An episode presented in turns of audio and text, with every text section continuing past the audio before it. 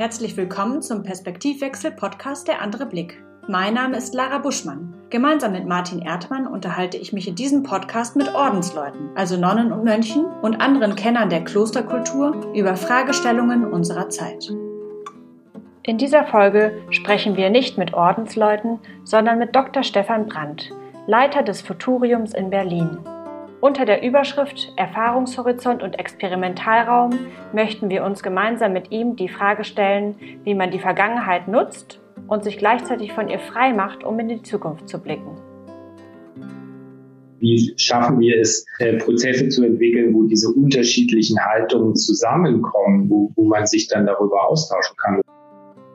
In der Barockzeit gestartet, in der Zukunft gelandet. So könnte man mit knappsten Worten den bisherigen Lebenslauf von Dr. Stefan Brandt zusammenfassen.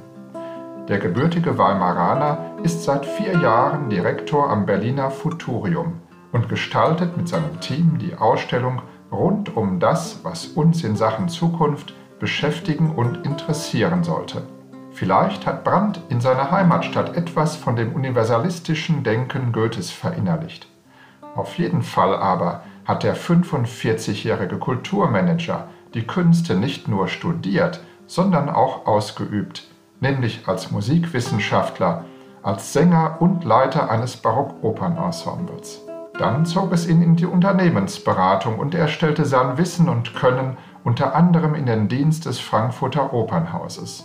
Nach einigen Jahren wechselte er nach Hamburg in den Vorstand der dortigen Kunsthalle und tat alles dafür, die Modernisierung dieses bedeutenden Hauses erfolgreich umzusetzen. So brachte Brandt wirklich einen multifunktionalen und multimedialen Erfahrungsschatz mit, um in Berlin die Bühne des Futuriums zu bespielen.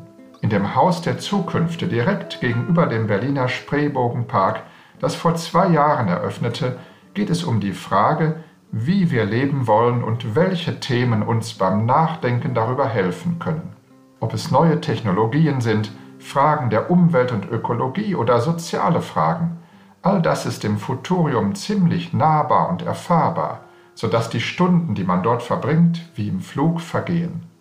Brandt plädiert dafür, sich ausreichend Zeit zu nehmen, nicht nur in seinem Haus vor Ort, sondern allgemein, wenn es um das Nachdenken und um das Vorausdenken geht. Mit ihm haben wir uns über Klosterkultur im Kontext der Zukunft ausgetauscht. Erfahrungshorizont und Experimentalraum.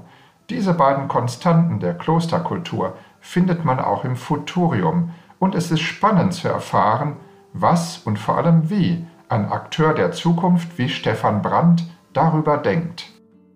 Ganz herzlich willkommen, Herr Dr. Stefan Brandt aus dem Futurium. Wir freuen uns sehr, dass Sie sich Zeit nehmen konnten für unseren Podcast hier und dass wir uns heute hier in diesem Rahmen auch kennenlernen dürfen zum ersten Mal. Ja, schön. Schön, dass Sie da sind. Danke. Aus welcher Situation heraus, Herr Dr. Brandt, haben Menschen den Wunsch, die Zukunft mitzugestalten? Und wie war das bei Ihnen? Ja, das ist äh, sicher extrem unterschiedlich. Wir sind ja ein Haus der Zukünfte. Damit stehen wir natürlich auch für Vielfalt, auch für vielfältige Zugänge zu diesem Thema. Ich denke, es gibt natürlich äh, die großen externen äh, Schocks, die solche Dinge auch diesen Wunsch hervorrufen können oder diesen Wunsch auch nochmal verstärken können. Ähm, beispielsweise denken wir nur an Fukushima und die wieder aufkommende Frage nach Tschernobyl. Da war ja schon mal der erste derartige Schock, äh, können wir eigentlich mit der Nutzung, mit der sogenannten Zivilnutzung der Atomkraft so weitermachen oder nicht. Und ich glaube, das hat vielen Menschen eben bis hinein in die Politik dann zu denken gegeben. Und da wurde ja dann Zukunftsgestaltung auch sehr, sehr konkret. Das ist ja häufig immer so, so ein bisschen eine schwammige Sache und äh, man macht da irgendwelche Pläne und äh, geht den Horizonten bis dann und dann könnte das und das sein. Da war man dann sehr konkret und hatte gesagt, bis zum Jahre X äh, werden wir den Ausstieg machen und dafür auch Geld in die Hand nehmen. Ja? Und es gibt diesen externen Schock, äh, der sicherlich bei vielen Menschen sowas hervorrufen kann. Es ist sicherlich aber auch möglich, dass man da so, so ein bisschen reinrutscht und vielleicht im Alltag Erfahrungswerte äh, sammelt, die sich ein Stück verstärken und dass man dann vielleicht auch in ein Haus wie das Futurium geht und dort dann an mehreren Stellen Dinge findet, die mit einem selbst irgendwas machen, wo es eine Resonanz gibt und man sagt, Mensch, das ist mir tatsächlich schon aufgefallen, das finde ich auch komisch. Zum Beispiel haben wir so eine Sektion, die beschäftigt sich mit der Frage Zeit. Wie gehe ich eigentlich mit Zeit um? Und zwar eben nicht aus diesem Optimierungsdenken, sondern eher, wie kann ich auch Zeit wieder, wieder freilassen? Diese Sektion heißt, findet uns die Zeit. Das ist in unserer Ausstellung drin. Und ich glaube, das macht mit vielen Menschen dann etwas. Und dann ist Zukunftsgestaltung vielleicht in dem Moment im persönlichen Leben etwas zu ändern. Also insofern, ja, das zeigt die Bandbreite aus, vielleicht noch ein bisschen die Schwierigkeit äh, in so einem Haus, dass man eben von bis, ja, von der persönlichen bis zur global-galaktischen Ebene irgendwo alles hat. Aber es macht natürlich auch den Reiz der Aufgabe aus. Und Sie kommen ja aus einem erstmal anderen Bereich, nämlich dem musischen Bereich und waren im Gewandhaus Berlin und in Hamburg. Was war Ihr Anlass zu sagen, jetzt gehe ich ins Futurium und beschäftige mich mit der Zukunft? Ja, also der, der musische Bereich, äh, der, der war jetzt ja sozusagen eher in meinen Studienzeiten, in meinen jüngeren Jahren und äh, da gab es mal auch nette Auftritte hier und da, eben, Sie sagten Gewandhaus, Gewandhaus Leipzig, Konzerthaus Berlin. Aber da war ich ja nicht in dem Sinne beschäftigt, sondern eher mal als äh, Solist in einer Aufführung äh, dabei. Später kam natürlich dann die stärker, war der stärkere Fokus auch auf so eine Arbeit in der Kulturinstitution. Das war dann Hamburg, Hamburg Kunsthalle einige Jahre lang, bevor dann äh, hier das Kultur in Berlin kam. Und insofern, ich habe viele unterschiedliche Erfahrungen gesammelt auf dem Weg von dieser, von dieser Kultur- und Kunsterfahrung, von dieser praktischen Ausübung über die, äh, das Kulturmanagement. Ich war auch eine Zeit lang eher im unternehmerischen Bereich tätig oder im wirtschaftlichen Bereich als eben Unternehmensberater. Da kamen viele Sachen zusammen, die, die sich jetzt, glaube ich, in dieser Tätigkeit eigentlich ganz gut kombinieren. Weil wir ja auch bei diesem Zukunftsthema mit allen, man sagt da neudeutsch Stakeholdern zu tun haben. Also allen, die sich mit diesem Thema beschäftigen. Und das sind erstmal per se alle, aber sind eben auch sehr unterschiedliche gesellschaftliche Bereiche. Das sind Wirtschaftsunternehmen genauso wie Kulturunternehmen, sind genauso wie, wie Wissenschaftsorganisationen, Privatpersonen. Insofern diese Erfahrung, mit unterschiedlichen Kontexten zu arbeiten, das hat sich positiv ausgezahlt und führt dann am Ende tatsächlich irgendwo auch logisch in diesen, in diesen Weg hinein. Schön. Wollen Sie uns noch zum Abschluss verraten, was ist Ihr Lieblingsthema, wenn Sie jetzt in die Zukunft blicken? Also wenn Sie jetzt inhaltlich mitdenken, in welche Abteilung gehen Sie dann? Wenn Sie es zugespitzt haben wollen, also was mich vor allen Dingen umtreibt, ist halt die Frage, wie können wir als freiheitliche Demokratie bestehen und gleichzeitig große Zukunftsherausforderungen wie beispielsweise den Klimawandel lösen. Wie kriegen wir das hin mit Partizipation, mit Vielfalt, um eben nicht in diktatorische Systeme dann abzurutschen? Das ist die ganz große Herausforderung, dass wir das schaffen. Wunderbar, das ist, äh, glaube ich, genau die richtige Frage und ähm, ganz toll, dass es das Futurium gibt und Menschen wie Sie, die sich um diese Thematik kümmern. Danke. Sie haben gerade die Zeit angesprochen. Das ist ja ganz klar, Zukunft ist ja Zeit, eine Zeitform. Und ich finde das ganz spannend, weil ich habe mal im Futurium die Zeit ganz vergessen. Und zwar mit einem Ordensmann zusammen, den ich da eingeladen hatte zu einem Zukunftsgespräch für mich selbst, weil ich bestimmte Fragen hatte, wie ich mein Leben weitergehen soll, gestalten soll. Und da habe ich ihn eingeladen, auch einen vielseitig begabten Menschen. Ich sage, lass uns da mal hingehen. Und das war ein wahnsinnig heißer Tag letztes Jahr. Und im Futurium war es angenehm temperiert. Und ich glaube, wir haben fast acht Stunden da drin verbracht. Und das so gut wie gar nicht gemerkt. Das ist aber, da sind Sie wahrscheinlich doch Rekordhalter mit, mit acht Ja, also fast den ganzen Tag. Ja, also drei, vier Stunden ist durchaus normal, aber acht Stunden, alle Achtung. Ja, das, das war einer der schönsten Gesprächstage, die ich hatte in der letzten Zeit, weil einfach diese ja, man war umgeben von Fragen, von Szenarien, von Dingen, die spannend, spielerisch und ernst zugleich sind. Ja, wo man irgendwie sich rein versetzen konnte. Und das Interessante ist, Lara sagte vorhin, Klöster als Inseln in der Gesellschaft. Und so ein Inselgefühl hatte ich auch im Futurium, in einem geschützten Raum zu sein, wo man jetzt einfach mal schon Anregungen bekommt, aber gleichzeitig auch die eigene Position nachdenken und klären kann. Das ist uns auch ganz gut gelungen an diesem Tag. Und dieses drinnen und draußen sein, das ist ja etwas, was wir auch im Bereich der Klosterkultur immer wieder bedenken müssen. Also vor der Klostermauer, hinter der Klostermauer. vor dem Futurium im Alltag, in der Gluthitze oder im, im, im stressigen Alltag, im Futurium in einer Art Reflexionsraum, Schutzraum, wo auch bestimmte Regeln gelten. Sie geben ja bestimmte Strukturen, sie formen etwas vor, anhand dessen man jetzt seinen Weg finden kann. Und im Kloster ist es ja so ähnlich. Da ist auch vieles vorgeformt und Kloster ist auch etwas, da geht man aus Zukunftsgründen hin, weil man nämlich ein anderes Leben führen möchte. Wie sind für Sie diese beiden Begriffe des Erfahrungshorizonts und des Experimentalraums, dieses Chronotopos, den man da schafft. Ja, wie empfinden Sie die und wie erfinden Sie die immer wieder neu?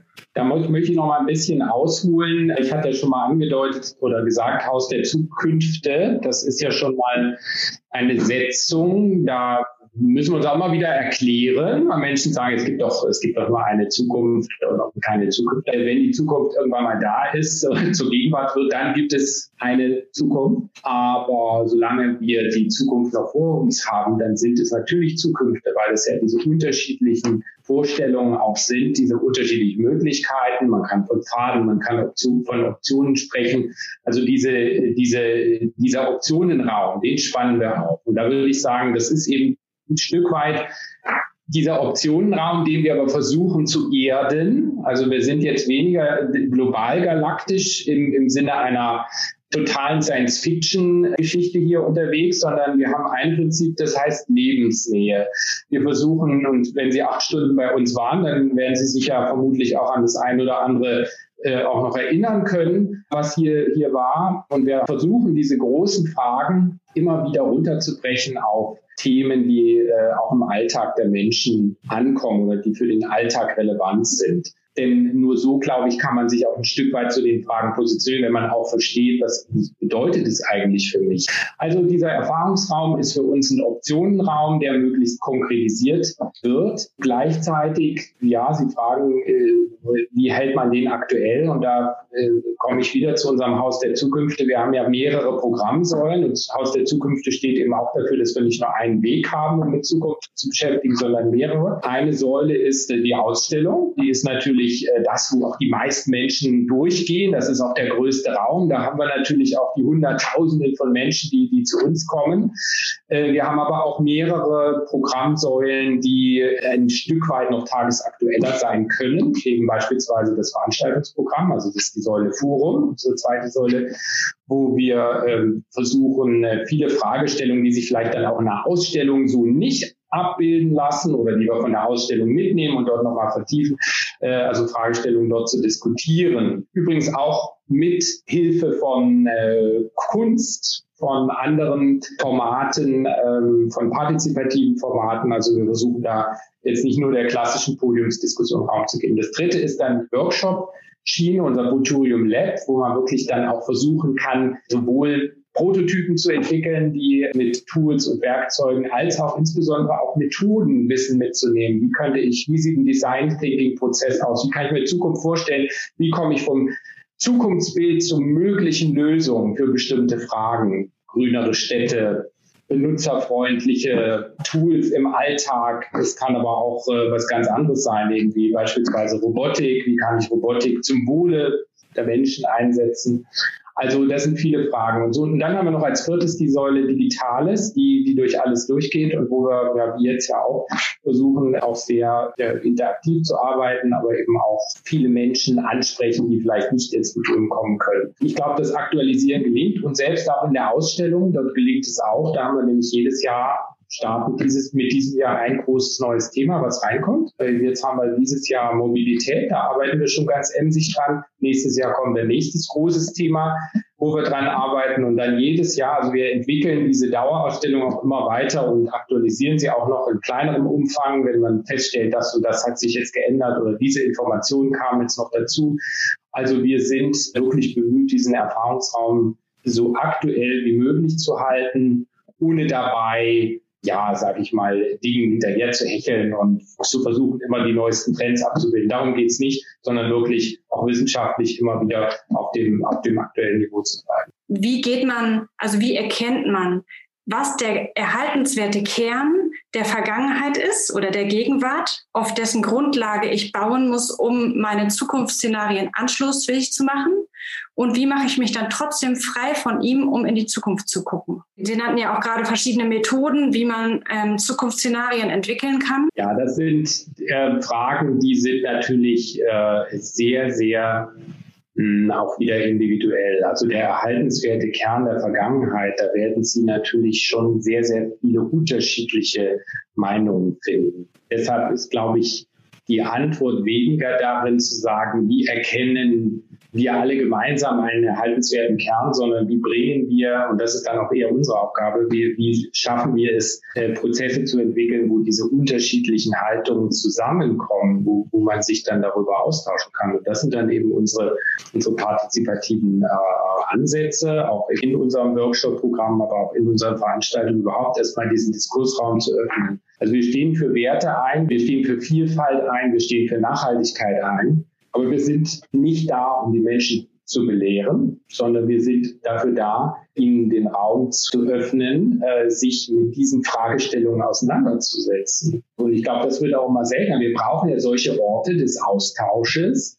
gerade auch über Wissenschaftsfragen. Als Kulturum arbeiten wir natürlich eng mit der Wissenschaft zusammen. Wir reden heute alle von Wissenschaftskommunikation und äh, machen häufig immer noch diese einseitige Kommunikation von der Wissenschaft zur Gesellschaft, wie es so schön oder auch falsch heißt. Wir versuchen das ein bisschen aufzubrechen und eben auch diesen Rückkanal von der Gesellschaft zur Wissenschaft, eben diese Debatten hinzubekommen.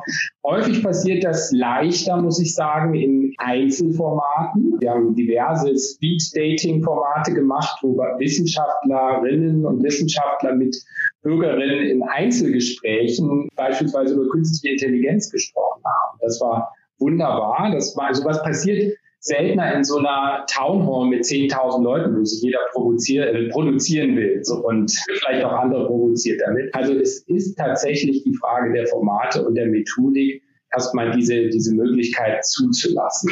Ich kann Ihnen nicht sagen, für die Gesamtgesellschaft, was erhaltenswert an der Vergangenheit ist. Das sieht jeder ein Stück weit anders. Ich glaube, wir sollen aber akzeptieren, da haben Sie, glaube ich, einen ganz wichtigen Punkt, dieses Heimatbedürfnis. Das Heimatbedürfnis im Sinne von, ich habe einen Ort, an den ich zurückkehren möchte und sei es in Gedanken. Das können Kindheitserlebnisse sein, können andere Dinge sein. Das sind Erfahrungen, die, die jeder mitbringt, aber auf ganz unterschiedliche Weise.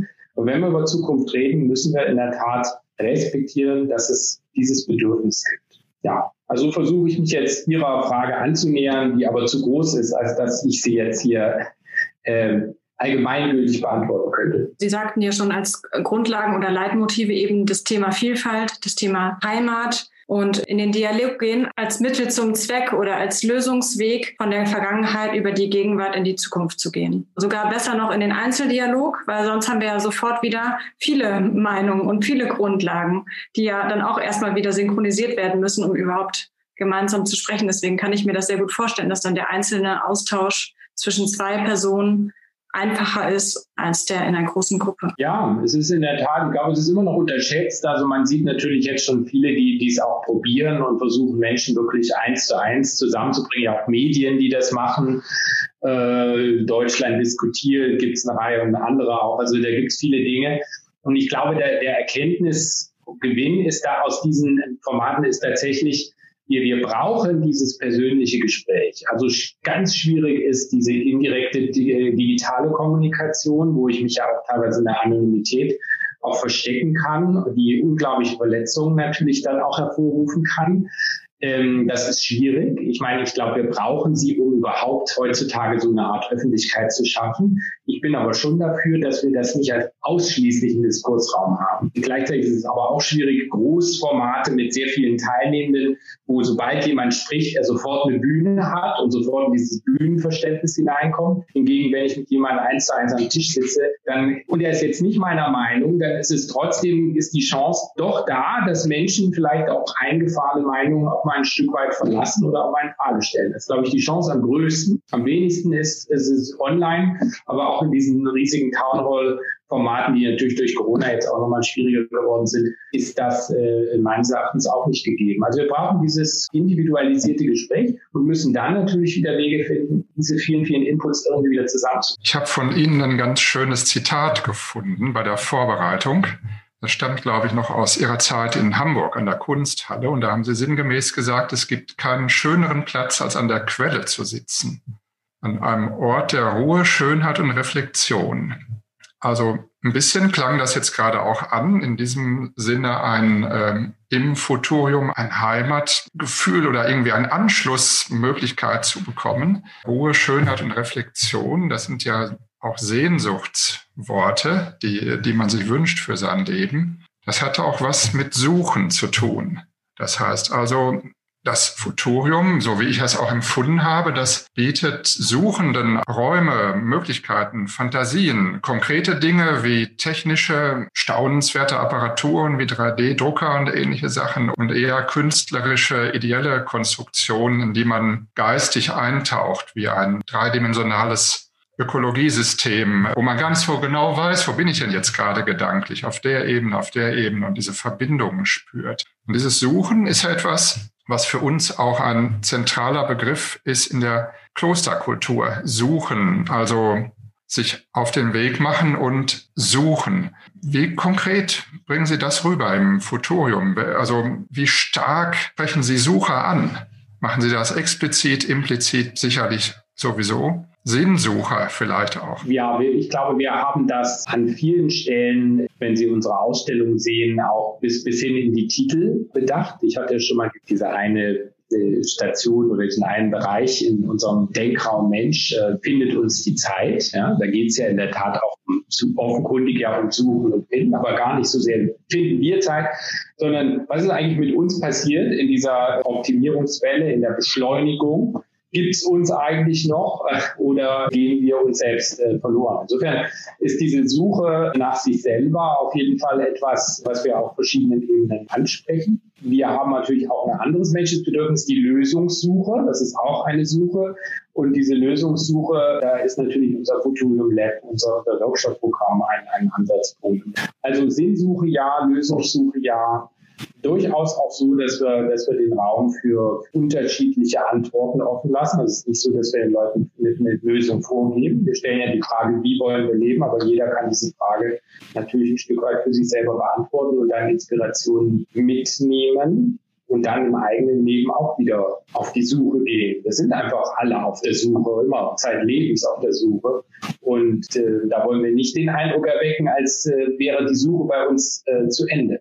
Vielleicht beginnt sie gerade erst, wenn man, wenn man in Grundschulen ist. Ja, dass Sie gerade Schüler erwähnten, Schülerinnen. Ich habe so an meine eigene Schulzeit gedacht, wie da Zukunft, wie ich das gefühlt habe oder gesehen habe. Da war eigentlich Zukunft Science Fiction vor 40 Jahren oder so. Eigentlich Dinge, die auf einen zukamen, irgendwelche Weltraumfantasien äh, und so. Und heute ist ja unser, unser Denken über die Zukunft, natürlich auch, weil man selbst älter geworden ist, aber viel vielfältiger, kritischer, gerade durch die Vernetzung sehr viel tiefer geworden. Und auf der anderen Seite sowas wie Suche, das kann ja auch eine Verankerung haben im Geistigen, nicht nur in, in dem, was wir machen können jetzt, also technisch oder was die Gesellschaft machen kann, machen soll, was es für Entwicklungen gibt, sondern darüber gibt es ja diese andere Ebene, Schönheit oder geistige, metaphysische Bereiche. Spielt das für Sie eine Rolle im Futurium oder sagen Sie, das ist schon zu weltanschaulich, das könnten wir jetzt nicht mit vertreten? Ich hatte ja schon mal ganz kurz angerissen die Rolle auch von Kunst, die, die wir haben und also die es bei uns gibt. Und äh, das würde man ja vielleicht auch, gerade wenn man mit der Erwartung kommt, dass es jetzt ein Haus, in dem ist Science Fiction und Technik und so weiter im Mittelpunkt, äh, da ist man wahrscheinlich überrascht, wenn man ins Futurium geht, an wie vielen Stellen wir uns doch auch äh, künstlerische Ausdrucksmittel bedienen. Das heißt, es reicht von ganz konkreten Kunstwerken bis hin auch zu Mitteln der Kunst, die in bestimmte Installationen eingeflossen sind Das bringt aber auch die Natur der Sache natürlich mit sich, wenn ich über Dinge spreche, die es teilweise noch gar nicht gibt. Ja, welche Übersetzungsmöglichkeiten habe ich denn? Da ist natürlich Kunst ein, ja, ein ganz wichtiger Weg, Weg und ähm, ist es ja auch immer gewesen, wenn man an die Literatur denkt. Seit Utopia von Morris ist natürlich letzten Endes Kunst immer auch ein, ein Weg gewesen, Zukunftserwartungen, Hoffnungen, Ängste auszudrücken. Ähm, häufig muss man sagen, war das auch näher dran an der Realität, als es äh, bestimmte Überlegungen aus dem wissenschaftlichen Bereich waren. Ich frage immer noch, warum oder frage mich immer noch, warum, aber ich glaube, es hängt mit diesem wirklich assoziativen zusammen, die das Künstlerinnen und Künstler haben. Da geht es weniger um strikte Logik oder stringente Logik von A nach B nach C, sondern eben eher auch wirklich assoziativ Beobachtungen zusammennehmen, Bedürfnisse von Menschen. Ich glaube, Bedürfnisse sind ein unglaublicher Treiber auch von Zukunft, im Guten wie im Bösen, ja. Ähm, aber das ist ja das, wo man sagt, äh, alles, was, was möglich ist oder was denkbar ist, wird auch irgendwann mal, dieses, dieser Leibniz-Spruch, das hat mit Bedürfnissen auch zu tun, weil das ist das, was wir uns wünschen, das machen wir irgendwann auch zur Realität. Und äh, insofern sind Philosophie, Kunst in allen Sparten, von der bildenden über die Musik bis hin zur Literatur, enorm wichtige Impulsgeber. Und insofern, ja, wird man bei uns diese Ebene finden. Und wer darauf anspricht oder davon sich auch berühren lässt, der kann bei uns auch davon, davon berührt werden. Ja, schön. Ich glaube, ganz viel, in, also wir haben einen, eine Podcast-Folge über das Thema Weisheiten von Ordensleuten gemacht. Und da wurde auch ganz oft das Thema Intuition als Empfehlung gegeben. Höre auf deine Intuition. Und ich glaube, das ist es auch, was Sie gerade beschrieben haben, was eben Menschen aus künstlerischen Berufen oder insgesamt künstlerische Menschen können, eben zu schauen, Dinge zusammenzubringen und zu schauen, wo sind wirklich unsere Bedürfnisse, was ist jetzt dran. Und dadurch scheint sich der Kern automatisch rauszukristallisieren, wenn man dann eben darauf hört, auf diese Intuition. Ne? Ja, absolut. Und ich glaube, das, unser Haus ist auch ein großes Plädoyer für Interdisziplinarität, um eben auch Intuitionen in entstehen zu lassen. Also wir, wir, wir glauben eben wirklich auch an die Kraft der, der unterschiedlichen Zugänge und die, die zusammen dann tatsächlich auch dazu beitragen können, Zukunftsbilder zu schaffen. Wenn wir anfangen, nur isoliert zu denken, nur einer bestimmten technischen Lösung folgen, dann passiert vielleicht eben dann sowas, wie wir es eben jetzt auch mit den großen Tech-Konzernen erlebt haben. Da, da, ist zwar wahnsinnig viel auch Positives entstanden fürs Leben, aber es ist eben auch, hat auch unsere Gesellschaft an vielen Stellen verändert, ohne dass es Chancen gab, diese Dinge vielleicht auch äh, stärker gesellschaftlich zu erden. Diese Dinge sind meines Erachtens sehr wichtig, dass wir uns eben nicht eindimensional und isoliert nur mit, mit vermeintlichen Vorteilen einer Lösung beschäftigen und alles andere ausblenden. Ja, das kann für eine Erfindungsphase gut sein, das muss man auch haben, das ist klar nicht. Ein Erfinder kann nicht alles mitdenken, was möglich ist, da kommt, kommt dann am Ende nichts raus. Aber ich glaube, wir als Gesellschaft sind schon in der Verantwortung, auch äh, sorgfältig zu prüfen und auch äh, Komplexitäten mitzudenken und dann trotzdem einen Weg nach vorn zu finden. Ja? Also das ist eben der Punkt. Sie hatten das ja vorhin gesagt, Herr Erdmann, Sie sind aufgewachsen noch mit dieser Technik oder Science Fiction. Ich würde dazu sagen, es gab in der Zwischenzeit dann auch noch andere Phasen. Also es gab diese enorme Fortschrittsgläubigkeit, auch dass Technik alles lösen kann. Dann gab es aber auch durch die Technikkatastrophen und auch andere, auch gesellschaftliche Katastrophen ausgelöst, auch einen großen Pessimismus. Zukunft eigentlich fast nur noch als Katastrophe denkbar. Das ist natürlich auch was, was sich ein Stück weit medial besser vermarkten lässt. Und jetzt kommen wir in so ein komisches Zwischenreich, wo wir sehen, dass es auch wieder positivere Zukunftsentwürfe gibt. Aber das sind natürlich Zukunftsentwürfe, bei denen deutlich wird, Dafür muss man auch eine Menge tun. Da wird uns wahrscheinlich keine Technologie die Arbeit einfach so abnehmen, sondern da werden wir viel auch an uns selber verändern müssen, vielleicht an einer anderen Stelle auch Verzicht üben müssen. Insofern ja, positivere Zukünfte, Zukunftsbilder, aber mit erkennbaren Anstrengungen verbunden. Ja, also das ist so die Phase, die, die ich jetzt sehe. Und ich glaube, um, um, weil wir auch die großen Herausforderungen haben, äh, mit denen wir umgehen müssen, Klimawandel, Digitalisierung, Demokratie, äh, Bildung, Gesundheit jetzt auch mit Corona nochmal deutlicher geworden. Das sind riesige Brocken. Und ich glaube, da brauchen wir das interdisziplinäre Zusammenarbeiten über die Grenzen hinweg Sonst wären wir immer nur isoliert an einigen kleinen Stellschrauben herunter. Deswegen unterstützen wir auch an der Stelle die Gesellschaft und die Klöster gleichermaßen auf beiden Seiten mit eben so einem Dialogangebot, jetzt hier in diesem, im Rahmen dieses Podcasts, weil wir auf der einen Seite eben sehen, in den Klöstern geht es ordentlich bergab an vielen Stellen. Also die, die Gemeinschaften kriegen einfach keinen Nachwuchs mehr. Und da ist ja dann auch die Frage, wie schaffen wir eben den Sprung in die Zukunft? Ja, auf der Grundlage unserer unglaublich großen Vergangenheit und dem massiven Erfahrungshorizont, den wir haben, der ja irgendwie auch wie so ein Klotz am Bein uns eben in die Tiefe ziehen kann und es, da kommt nichts mehr nach. Und das Gleiche haben wir ja, dieses Phänomen haben wir ja teilweise auch in unserer Gesellschaft, wo auch selbst aus der Wirtschaft wichtige Leute sagen, gerade in Deutschland ist es so, dass das Verhaften in der Vergangenheit oder in der Gegenwart so stark ist, dass man sich eigentlich keine radikalen Veränderungen traut. Ja, so ein bisschen an der Oberfläche herumpeilen ist gerade noch in Ordnung. Aber am liebsten möchte man auch zum Beispiel jetzt nach der Pandemie wieder zurück zum Normalzustand, den es aber eigentlich aus meiner Sicht gar nicht mehr gibt und auch nicht, der auch nicht erstrebenswert ist.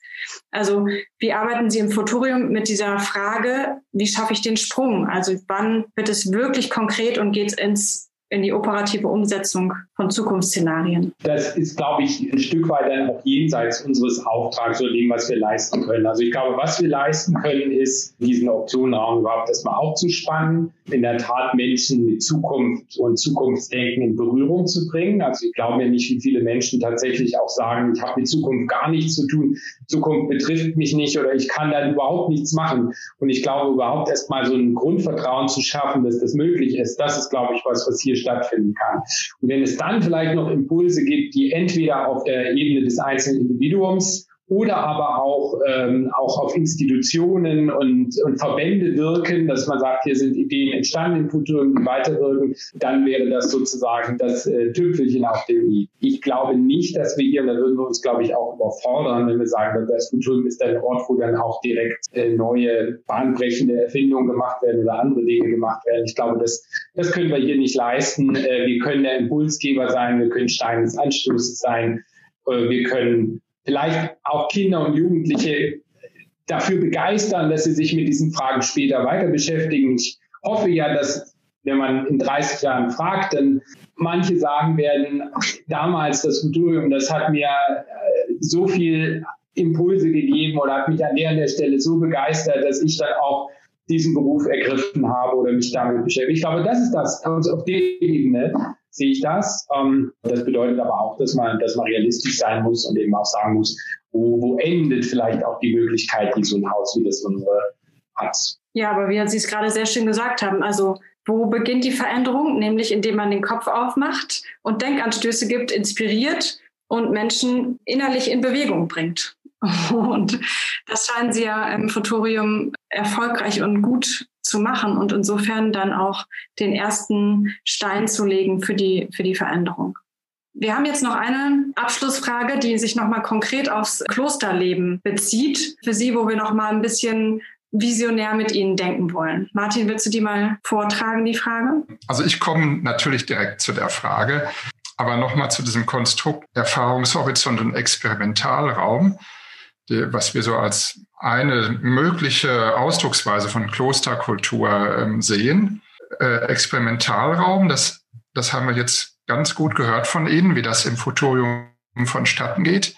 Erfahrungshorizont, der baut sich ja erst auf. Also das Futurium gibt's ja noch nicht so lang und gibt es bei Ihnen so ein Gedanken, ein Projekt, diesen Erfahrungshorizont zu dokumentieren, festzuhalten, irgendwann erfahrbar zu machen, wenn ich in zehn Jahren wieder zu Ihnen komme oder in 15 oder 20 Jahren zu sagen, Mensch, ich kann doch mal eine Zeitreise machen durch das, wie Futurium Zukunft gesehen hat und wie sich dieser Blick entwickelt hat, immer in diesem, und da komme ich gleich zu meiner Frage, in, in diesem Schutzraum, also sozusagen hinter den Klostermauern in diesem Kapselwesen Futurium sie da einfach mal sagen kann, ja, das war die, die Reise, die Futurium interpretatorisch und auch motivational gemacht hat. Ja, auf jeden Fall. Also wir arbeiten jetzt schon an so einer digitalen Archivlösung, weil ich hatte ja auch schon gesagt, dass wir Ausstellungsinhalte auch wechseln oder weiterentwickeln. Das bedeutet auch, dass dann mal wieder eine Sektion rausfällt oder rausgenommen wird und durch was anderes ersetzt wird.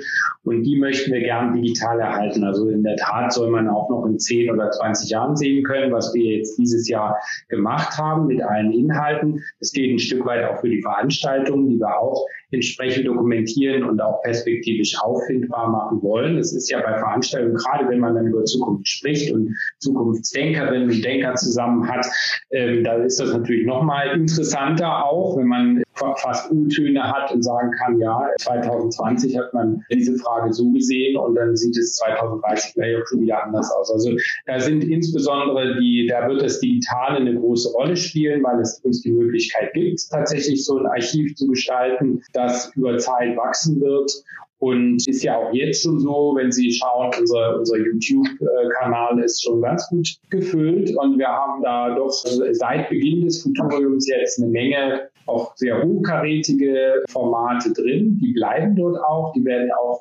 eben noch in vielen Jahren einsehbar sein. Und dann wird man natürlich schon sagen können, äh, wie sich bestimmte Dinge auch verändert haben. Ja bei Klöstern auch so, durch die Annalen oder Chroniken, dass man teilweise über tausend Jahre und länger diese Entwicklung dieser Miniaturgesellschaft nachvollziehen kann, was sich da getan hat. Manchmal bis in Einzelheiten hinein, die festgehalten worden sind.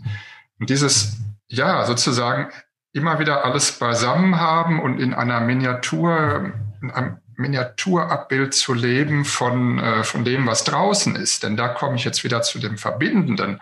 Kloster steht ja nicht da irgendwie isoliert, sondern das sind ja auch Reflexe zur Gegenwart, die man da lebt und die sich da eigentlich nur fokussiert und unter bestimmten Regeln abbilden, unter auch bestimmten Restriktionen, wo man sagt, dies möchte ich und dies möchte ich nicht in meinem Leben haben. Und dann sieht man, was kommt dabei raus, wenn jetzt Leute äh, sich diesen Regeln unterwerfen. Wenn sie jetzt so denken, wir würden eine Kooperation machen und wir würden ein Kloster zusammenbringen mit dem Futurium oder wir hätten die Möglichkeit, ein Kloster zu bauen, was so ein Experimentalort würde. Was müsste da für Sie gegeben sein? Welche Struktur, welche Voraussetzungen?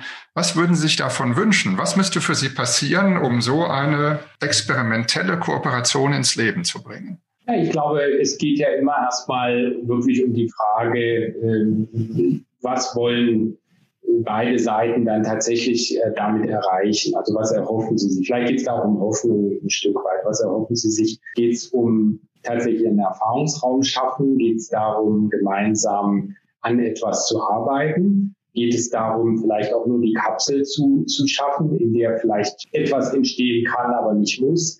Also ich glaube, darüber muss man sich verständigen. Das ist auch ein Prozess, das haben wir hier am Futulm erlebt, das kann sich hinziehen.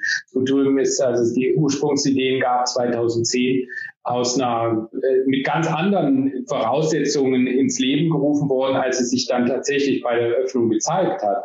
2010 war das Ganze viel stärker so eine Überlegung, also ja, wir brauchen eher so einen Messeraum für, für Technik und Innovation. Das waren die ersten Ideen, ja. Das wurde über Zeit immer mehr gewälzt, gedreht, angereichert, verändert, bis wir dann zu diesem Konzept Haus der Zukünfte kamen und tatsächlich gesagt haben, hier geht es auch um Natur, hier geht es um Gesellschaft, hier geht es wirklich um diese große Frage, wie wollen wir leben.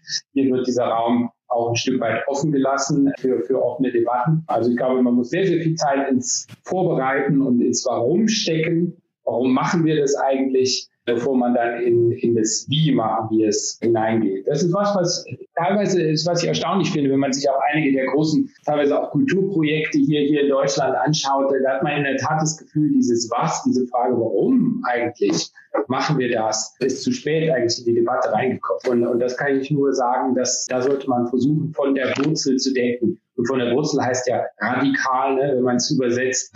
Also dieses radikal denken heißt, dass man wirklich mal versucht, das runterzubrechen auf diese, warum machen wir das eigentlich alles? Ja, dieses Warum wäre für mich ganz einfach, voneinander lernen wollen.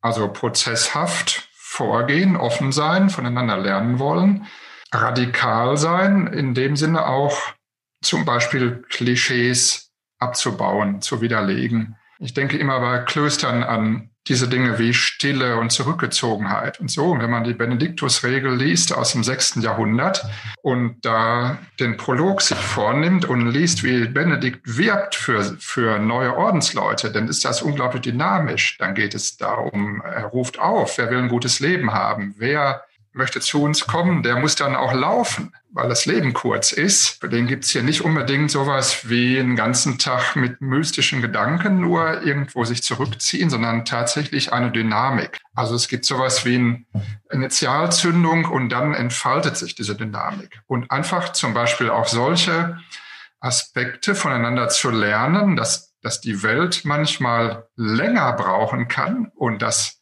das Kloster eventuell auch manchmal ganz schnell sein kann und mit ganz anderen Begriffen daherkommt, das finde ich halt immer ganz spannend, weil das eigentlich dann diese, diese Radikalität zeigt, also das Eigentliche loslegt, wo, wo die Kräfte gesogen werden an den Wurzeln. Nicht? Löser fragen sich nach der Zukunft natürlich, weil äh, sie müssen irgendwo wollen ihre Lebensweise weiterführen, aber im Moment sind viele Fragen offen. Wie kommt man an Menschen, die dort an diesem Ort Zukunft suchen? Ich glaube, das ist die Grundfrage, die man grundsätzlich stellen muss. Für mich ist es auch so, dass Sie beide jetzt gerade genau den Punkt getroffen haben, nämlich nicht die Frage, was soll man unbedingt ausprobieren, was ist unser Forschungsinteresse, sondern die Frage, wie kriegen wir es hin, wirklich mal von Null nachzudenken. Also die Vergangenheit als Grundlage zu nutzen, uns aber frei zu machen davon, um in die Zukunft zu schauen und eben so tiefgründig, so radikal nachzudenken, dass wir vielleicht auch auf ganz andere Lösungen kommen, auf ganz neue Strukturen und nicht eben nur an ein etwas Kleinigkeiten verändern von dem, was eben schon da ist. Das haben Sie ja jetzt beide auf die unterschiedliche Art und Weise genannt. Und ich kann mir vorstellen, dass das der richtige Aufruf ist. Nicht darüber sollten wir uns jetzt Gedanken machen, sondern wir sollten uns ernsthafte Gedanken machen und uns damit beschäftigen. Kann man das so stehen lassen, Herr Dr. Brand? Ich denke gerade noch drüber nach, weil es natürlich auch einiges ausblendet, was einfach Realität ist. Das muss man einfach sagen. Ne? wir haben eine vielfältige Realität, wir haben eine komplexe Realität. Man kann von, von Fahrtabhängigkeiten sprechen, auf denen wir unterwegs sind.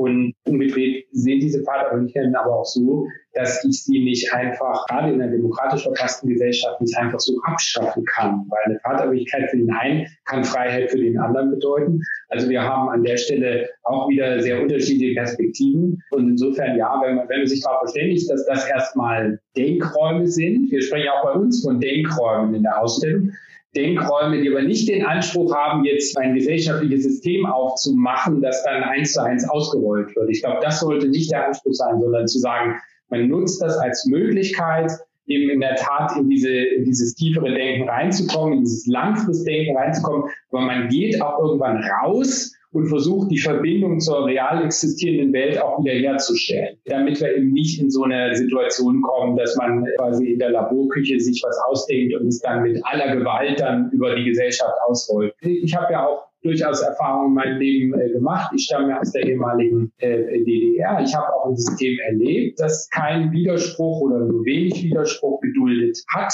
und habe auch erlebt, was das bedeutet für selbst für ein, für ein Kind wie mich, was man da auch, auch an Einbußen erlebt und weiß den Wert der Freiheit, auch wenn sie viele Mühen mit sich bringt, da auch vor diesem Hintergrund auch sehr zu schätzen. Also insofern, ja, diese beiden Welten, diese beiden Sphären müssen wir zusammenbringen, dann kann ich das unterschreiben. Ja, schön. Vielen Dank für diese ähm, Zusammenfassung nochmal. Sehr gut nachvollziehbar für mich und nochmal eine wichtige Ergänzung, dieser andere Blick noch.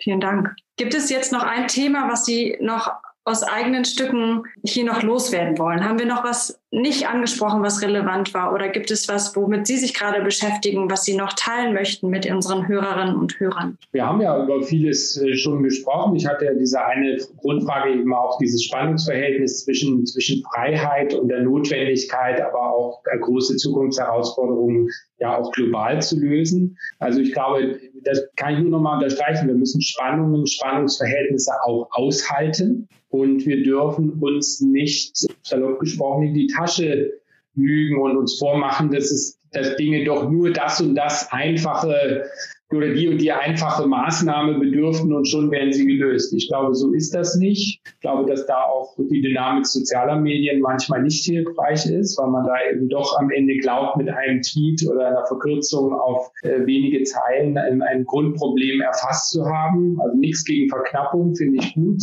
äh, ist auch immer, immer ein gutes Werkzeug, aber ist trotzdem nicht die Grundessenz von allem. Und ich glaube, diese, äh, dieses Spannungsverhältnis auszuhalten, und eben dann auch vor dem Hintergrund zu priorisieren und dann tatsächlich zu sagen, was ist uns wirklich wichtig, denn wir werden nicht alles auf einmal haben können. Ja, es geht eben auch in einer vielfältigen Gesellschaft nicht, dass man alles gleichzeitig haben kann, wenn man sagt, man möchte bestimmte Fragestellungen lösen, man möchte den Klimawandel bekämpfen, dann wird man bestimmte Dinge priorisieren müssen gegenüber anderen Dingen und wird dann in der Tat sagen, ja, um diese großen Linien durchzuhalten, braucht es große Entscheidungen. Dafür müssen wir vielleicht an anderen Stellen Abstriche machen. Man muss es nur transparent machen und in einen gesellschaftlichen Diskurs bringen. Und das ist das Schwere.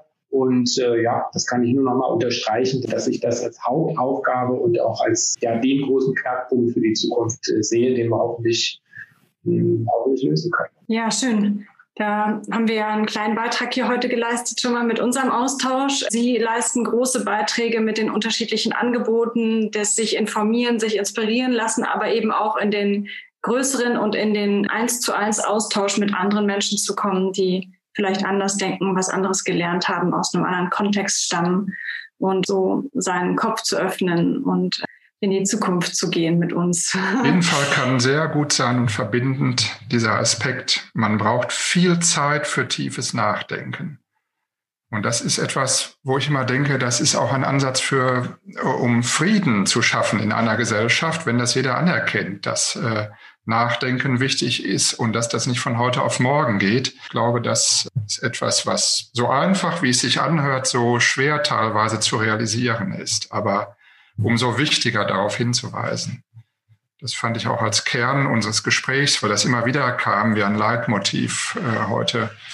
Ganz beachtlich und ganz überraschend halt in einem solchen Zukunftsszenario immer wieder dran zu denken, ja, du brauchst viel Zeit. Und mir fiel noch ein, dass Richard Wagner mal gesagt hat, ich brauche viel Zeit, denn alles, was ich niederschreibe, ist superlativ. Und wenn man die Zukunft als ein Superlativ ansieht, so wie man sie sich wünscht, dann ist es tatsächlich so, dass man viel Zeit braucht.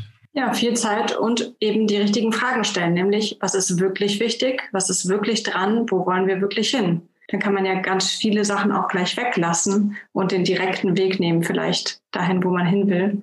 Und eben anderes, was nicht da, dafür zuträglich ist, dann auch beiseite lassen. Ja, wobei auch da wieder gilt, da sind eben die Perspektiven unterschiedlich und auch das wird, ist dann die Hauptaufgabe. Was kann man weglassen, was nicht? Was ist noch wichtiger als anderes? Das sind die großen Fragen, vor denen viele natürlich auch zurückschrecken. In der Politik, in anderen Bereichen, weil man sich da wirklich positionieren muss. Und Prügel einstecken muss. Und diese, diese Herausforderungen, da hoffe ich einfach sehr, dass, das, dass es Menschen gibt, die sich der stellen, weil sie damit dann auch, glaube ich, sehr viel tun für unser aller Zukunft, wenn sie den Mut haben, diese Dinge auch zuzulassen an der Stelle. Ein schöner und wichtiger Appell, habe den Mut. Herr Dr. Stefan Brandt, ganz herzlichen Dank für dieses aufschlussreiche, wunderbare, dynamische Gespräch. Es hat mir großen Spaß gemacht und wieder Perspektiven reingebracht. Und ich hoffe sehr, dass ich bald wieder ins Futurium kann, dass ich auch mal an einem der direkten Austauschformate teilnehmen kann und dass wir mit diesem Podcast viele Menschen dazu bewegen, sich in die Zukunft zu bewegen und gründlich darüber nachzudenken. Vielen Dank. Hat mir auch viel Spaß gemacht und mich auch an vielen Stellen zum Nachdenken gebracht. Wie wir jetzt ja besprochen haben, braucht das dann auch wieder seine Zeit. Vielen Dank. Auch von mir vielen Dank. Mir ging es auch so und ich habe sehr viel mitgenommen heute. Eine schöne Nachbereitung zu meinem Besuch letztes Jahr bei Ihnen. Die erste Folge im neuen Jahr wird die Aufzeichnung unseres ersten Online-Salons mit Pater Kilian aus Neuzelle sein. Mit ihm haben wir uns anlässlich des Klosterneubaus in Neuzelle über Neumachen, Bewahren und Loslassen unterhalten. Das wird dann insgesamt mal interessant, so diese ersten Ideen äh, dann der Öffentlichkeit zu präsentieren, weil sich jeder wahrscheinlich denken würde, mein Gott, dir. ja, es ist äh, auch ein bisschen haarsträubend gewesen. Und das heißt ja bei mir schon was, ja. Den Perspektivwechsel-Podcast Der andere Blick finden Sie auf Spotify, Apple Podcast, Deezer, Google Podcast und überall, wo es gute Podcasts gibt. Und natürlich auf der Seite des Vereins www.klosterland.de. Wir wünschen Ihnen allen ein frohes, gesundes neues Jahr.